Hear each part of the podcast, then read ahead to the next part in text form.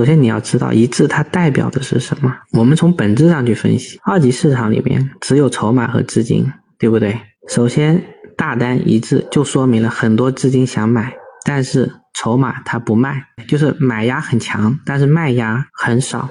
它就会形成一致这种情况。新股为什么经常抄底呢？是因为它本身的筹码就非常的分散，就是它天然的卖压就是会比较弱的，对不对？一方弱，另一方就容易强，所以它容易抄底。然后一些明显的利好，打个比方吧，就凤凰和文山都是非常大级别的利好，很多场外非常非常多资金想买，但是场内筹码又极度稀售，它表现出来的外在情况就是一致。一致是因为很多人去排，其实有没？没有通道的，这些新股和这些明显的利好都会涨停，因为都会有人以这个价格去抢。